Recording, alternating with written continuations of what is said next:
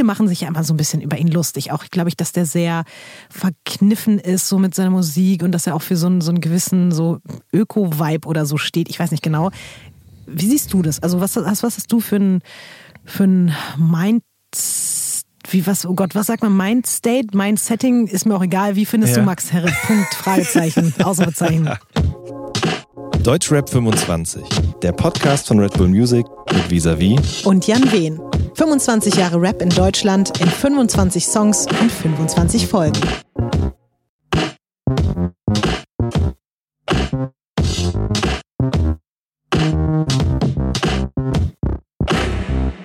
Folge 6. Leg dein Ohr auf die Schiene der Geschichte von Freundeskreis aus dem Jahre 1997. Geschichtsunterricht in Cool. Was Generationen von gelangweilten Schülern wie ein unauflösbarer Widerspruch erschien, machten Freundeskreis mit spielerischer Leichtigkeit klar. Über einen ruhigen, souligen Beat rappte der gerade mal 23-jährige Frontman Max Herre über Tschernobyl, Massenvernichtungswaffen, den Putsch in Chile und den Bürgerkrieg in Kambodscha, Salvador Allende und Nelson Mandela. Das Stück erschien auf Quadratur des Kreises, dem Debütalbum der Stuttgarter Band, der außerdem noch Produzent Don Felipe und DJ Friction angehörten. Gemeinsam etablierten sie eine Musikalität im deutschen Hip-Hop, die bis heute maßgebend ist. If you don't know, now you know. Neue Woche, neues Glück. Hallo. Hallo Visa, ich grüße Hallo. dich. Schön, dass wir uns endlich mal wiedersehen. Ja. Ja. So, fünf Jahre haben wir geschafft. Mhm. Fehlen also noch äh, ja. Frag mich nicht. 20, 20 ja. Genau. Ein bisschen was haben wir noch vor uns. Also machen wir weiter. Und zwar reisen wir jetzt ins Jahr 1997. Oh, da war ich zehn, übrigens, ja. wollte ich mal an dieser Stelle sagen. Ja, und ich war elf. Ja, mhm. genau. Äh, Freundeskreis, leg dein Ohr auf die Schiene der Geschichte. Mhm. Darüber sprechen wir heute. Finde ich gut. Ja. Also erstmal grundsätzlich finde ich es gut, dass wir über Freundeskreis sprechen. Mhm. Hatte auf jeden Fall einen starken Einfluss auf mich, mhm. muss ich echt sagen. Um ehrlich zu sein, war der Song jetzt nicht für mich der größte Freundeskreis-Song. Hätte ich mir jetzt einen aussuchen können, hätte ich wahrscheinlich einen A natürlich oder wenn der Vorhang fällt, glaube ich, genommen. Mhm. Ähm, aber ich finde es trotzdem sehr, sehr gut auch, dass wir diesen Song gewählt haben, weil ähm, unser Podcast hat ja eigentlich begonnen, auch mit sehr politischen Tracks, die aber, finde ich, auf eine ganz, ganz andere Art und Weise performt wurden. Und das ist so, finde ich, ein sehr schöner Beweis dafür, dass man eben auch so leicht schon poppig angehaucht auch so eine politischen Themen rüberbringen kann. Und das finde ich, das haben Max Herre und Co. sehr, sehr gut mit diesem Song gemacht. Voll. Also ähm, ist auf ewig ein Alltime-Fave von Freundeskreis, ähm, was, was meine Freundeskreis-Favoriten so angeht. Ähm, ich erinnere mich, ich habe den Song damals gehört, das Album kam raus. Ich habe das auf Kassette geschenkt bekommen damals. Auf der einen Seite war das Freundeskreisalbum und auf der anderen Seite war irgendwas von Cypress Hill drauf. Und äh, ich mochte aber das Freundeskreisalbum deutlich lieber. Mhm. Mm, erinnere mich aber auch daran, dass ich diesen Song gehört habe und mit nichts was anfangen, also eigentlich mit fast nichts was anfangen konnte, was er da erzählt hat, weil diese ganzen geschichtlichen mhm. Dinge, diese ähm, Daten und Vorfälle und so weiter, ich kannte das einfach noch nicht, ich war einfach noch viel mhm. zu jung dafür. Ähm, wusste aber wohl, dass das, was er da erzählt, also es hat was mit mir gemacht auf jeden Fall. Ich glaube im Nachhinein sagen zu können, dass Max Herre und Freundeskreis damit auf jeden Fall mein politisches und geschichtliches Bewusstsein auf eine gewisse Art und Weise geschult oder schon getriggert haben mhm. oder so. Ähm, es fängt ja auch damit an, dass er am Anfang sagt, Geschichte, ähm, vier ja. Stunden in der Woche in der Schule oder was das lange her ist oder immer uninteressant und ähm, entkräftet ja damit sozusagen die Argumente von Leuten, die denken, oh Gott, jetzt kommt ein Rap-Song über geschichtliche Ereignisse, ich skippe direkt weiter. Und vor allen Dingen finde ich, macht er es auch sehr geschickt, dass er ähm, diese Dinge, die er da aufzählt, eben mit seiner Biografie mhm. verbindet und dadurch eben ja dann auch zeigt, dass ähm, jeder Mensch, egal wie unpolitisch, egal wie wenig er sich für die Geschichte interessiert, ein Teil von ihr ist. So, das, das, schließt ja am Ende auch damit, you're just a part of it, so get to the heart of it. Und ähm, ich glaube, damit hat er mich damals auch einfach gekriegt. So, das muss ich ganz klar sagen. Ich finde es auch so krass. Wir haben den Song ja gerade nochmal gehört. Der war einfach selber 23 zu dem Zeitpunkt. Und ich finde das sehr beeindruckend, wie gut er diesen Song einfach in mhm. diesem Alter geschrieben hat. Und wie du schon gesagt hast, das Konzept ist einerseits miteinander zu verknüpfen und andererseits, ich kann mir jetzt nicht vorstellen, dass, dass er irgendwie erstmal da saß und sich irgendwie überlegt hat, warte mal, was könnte in dem Jahr passiert sein und das irgendwie sich aus irgendwelchen Lexikas zusammengefummelt mhm. hat, sondern offensichtlich war er einfach auch schon sehr früh ein sehr reflektierter, ähm, interessierter und geschichtsbewusster Mensch. Ich weiß nicht, vielleicht interpretiert interpretiert Nee, das, das es ist genau so, wie du sagst, okay. weil er hat den Song damals in Ägypten geschrieben und ähm, ich weiß gar nicht, auf irgendeinem Best-of-Platte von Freundeskreis gibt es im Booklet ein Screenshot oder ein Foto von dem Textblatt und die erste Strophe hat er komplett also er hat ganz wenig gestrichen und ausgetauscht. Also es ist schon so, wie du gesagt hast. Er hat das quasi in einem runtergeschrieben. Ich glaube, dass Max Herre wirklich schon sehr früh irgendwie ein sehr reifer und wie ich auch finde, ein sehr guter Songwriter war. Also mhm. wenn man sich das anhört, so, ich mhm. habe ja in vergangenen Podcast-Folgen hier von uns beiden schon das ein oder andere Mal so ein bisschen rumgehatet so. Und ich finde wirklich, was die, also was die Reime betrifft und auch die, die Art und Weise, so wie er das gefühlt hat, natürlich, weil es auch so ein bisschen teilweise Singsangmäßig war, aber das mhm. ist, wirkt schon, finde ich, sehr souverän. Ja, Sehr. Auf jeden Fall. Also es ist ja so ein, so ein Gitarrenloop. Ich glaube, das war auch das Erste, was da war. Also Don Felipe hat diesen Gitarrenloop gehabt und der lädt ja auch total zum Geschichte erzählen ein. Und dadurch, dass es auch, ich finde es auch ein krasser Kontrast zu den Beats, die wir bis jetzt gehört haben. Es ist eben, äh, es war auch wieder ein Sample, soweit ich weiß, wobei ich glaube, es ist zum Teil auch selbst eingespielt. Da bin ich jetzt ein bisschen überfragt. Aber viel weicher, viel, das lädt irgendwie dazu ein, ein bisschen lockerer zu erzählen. Es ist nicht mehr so mhm. harsh. Ähm, man hat's, er singt zwar nicht, aber man hat das Gefühl, es ist alles irgendwie ein bisschen ähm, zugänglicher sozusagen. Ähm, dazu kommt auch, ich glaube, es ist auch deshalb so zugänglich, weil der Song jeweils nur aus zwölfer, also zwölf Zeilen besteht. Normalerweise hast du ja immer 16 in mhm. so einem mhm. klassischen Rap-Track und da waren das jetzt eben zwölf Zeilen.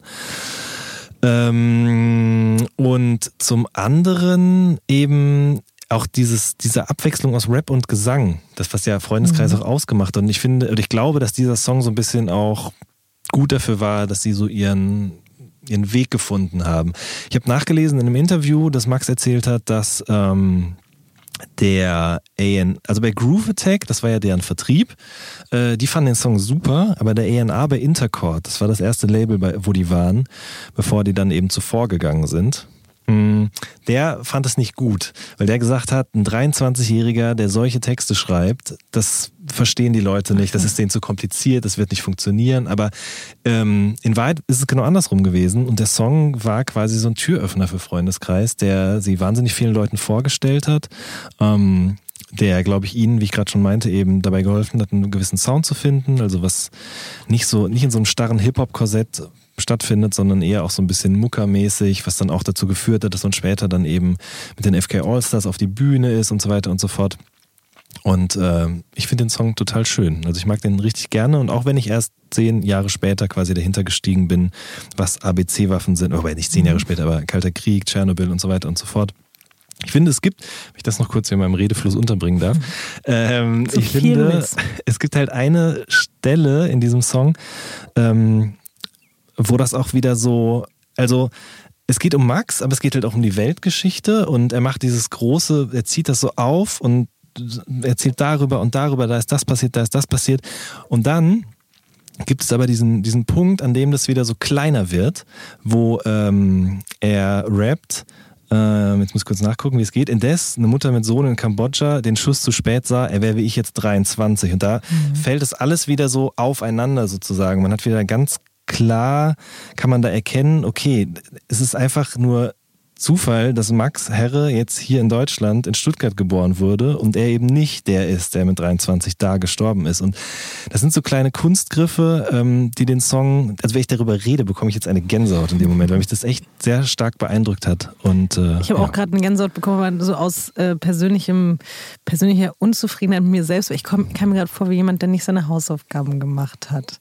Wenn du sogar hier Zeilen rausgeschrieben hast und die hier analysierst und ich gerade so gedacht habe, sag mal, wo ist denn mein Notizblock eigentlich? Eigentlich. Stimmt, wo ist ja, der denn wieder? Der ist in meiner Tasche und ich glaube. Die ist draußen. Ich weiß nicht genau. Ich werde sie gleich mal suchen gehen, aber ich glaube, ich kann. Aber das interessiert mich jetzt noch. Also eigentlich ist es jetzt auch wieder eine Frage an dich, aber vielleicht hm, okay. kann ich dann auch noch was erzählen. Aber ähm, jetzt, wenn man mal Max Herre noch mal so ein bisschen abspaltet von Freundeskreis, würde mhm. es mich sehr interessieren.